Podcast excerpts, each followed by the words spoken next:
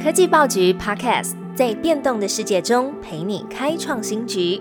每周一到周五早上推出科技早餐，提供多元的科技商业新闻、热门的 AI、电动车、经济趋势，让你快速吸收全方位重点资讯，掌握市场洞察。科技早餐今天精选五则国内外重要科技新闻。第一则新闻，很常网购的消费者可能会很有感。全家便利商店推会员包裹预约自取，省下店员和顾客时间。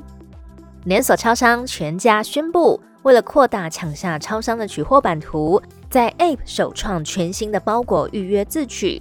全家指出，超商是消费者最便捷的网购取货管道，有将近七成的包裹都会在超商通路取货。因此，只要事先开启会员的 App，点选包裹的预约自取，再透过选择取货的店铺时间，就能预约往后二十四小时内的包裹取货服务。不仅省下了消费者等待店员找包裹的时间，也可以免去店员在尖峰时段花时间找包裹的窘境。全家便利商店数位金融部部长刘东豪进一步说明，全家对应消费者快行动的行为模式。今年推出了 App 预订，再到店铺快取鲜食和咖啡的流程。体验过的会员有六成都重复使用，而且到店自取的比例高达了百分之九十。可以看见消费者对于快行动、省时服务的确是有需求。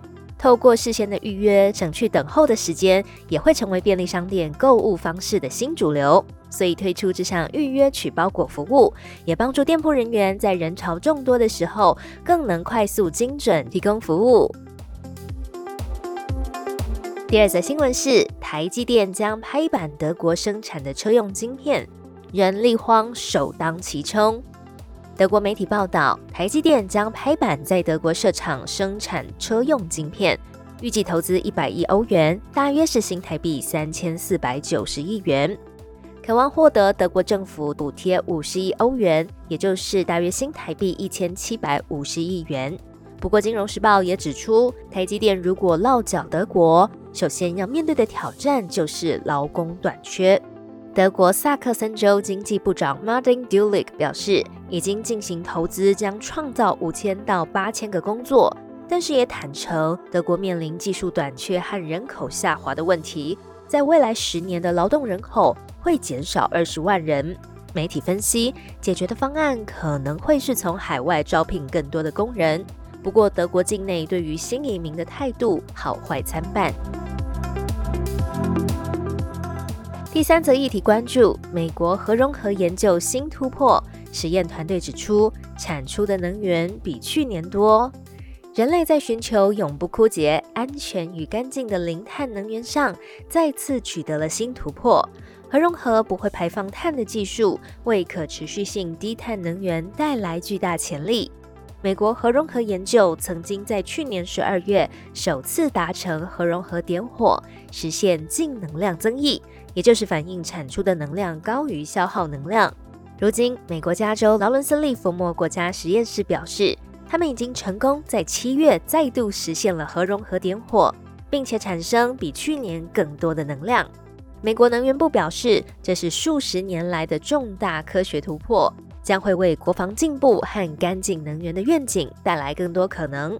金融时报指出，尽管科学家认为距离成立核融合发电厂还需要几十年的时间，但是短短八个月内就能取得技术的改善，也表示进展正在加速。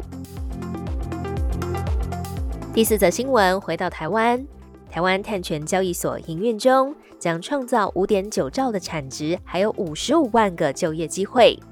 近年来，美国、英国、日本、新加坡等国都陆续成立了碳权交易平台。终于，台湾的碳权交易所也正式在八月于高雄揭牌。未来依据碳权的性质还有对象，会分成三大的交易板块，包含自愿减量。增量抵换，还有国外碳权交易，借此满足企业减抵碳费、实现碳中和以及应应环评抵换的需求。